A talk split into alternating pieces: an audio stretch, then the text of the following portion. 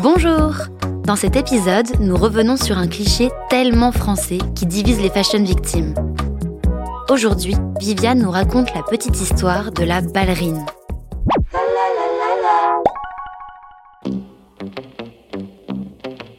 Talons hauts ou talons plats, voilà qui ne date pas d'hier.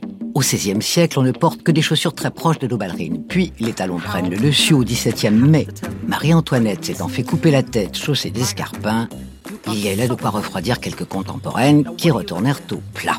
Et qui dit plat, dit ballerine, devenue symbole de la chaussure française grâce à une très jolie histoire.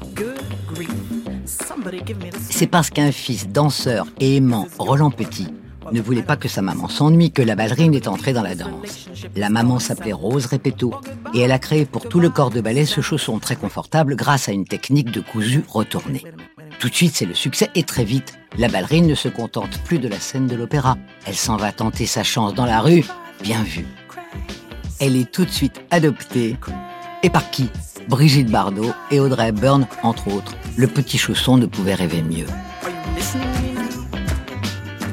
Et c'est ainsi que sur la pointe des pieds, la ballerine est entrée dans le panthéon des savoir-faire français.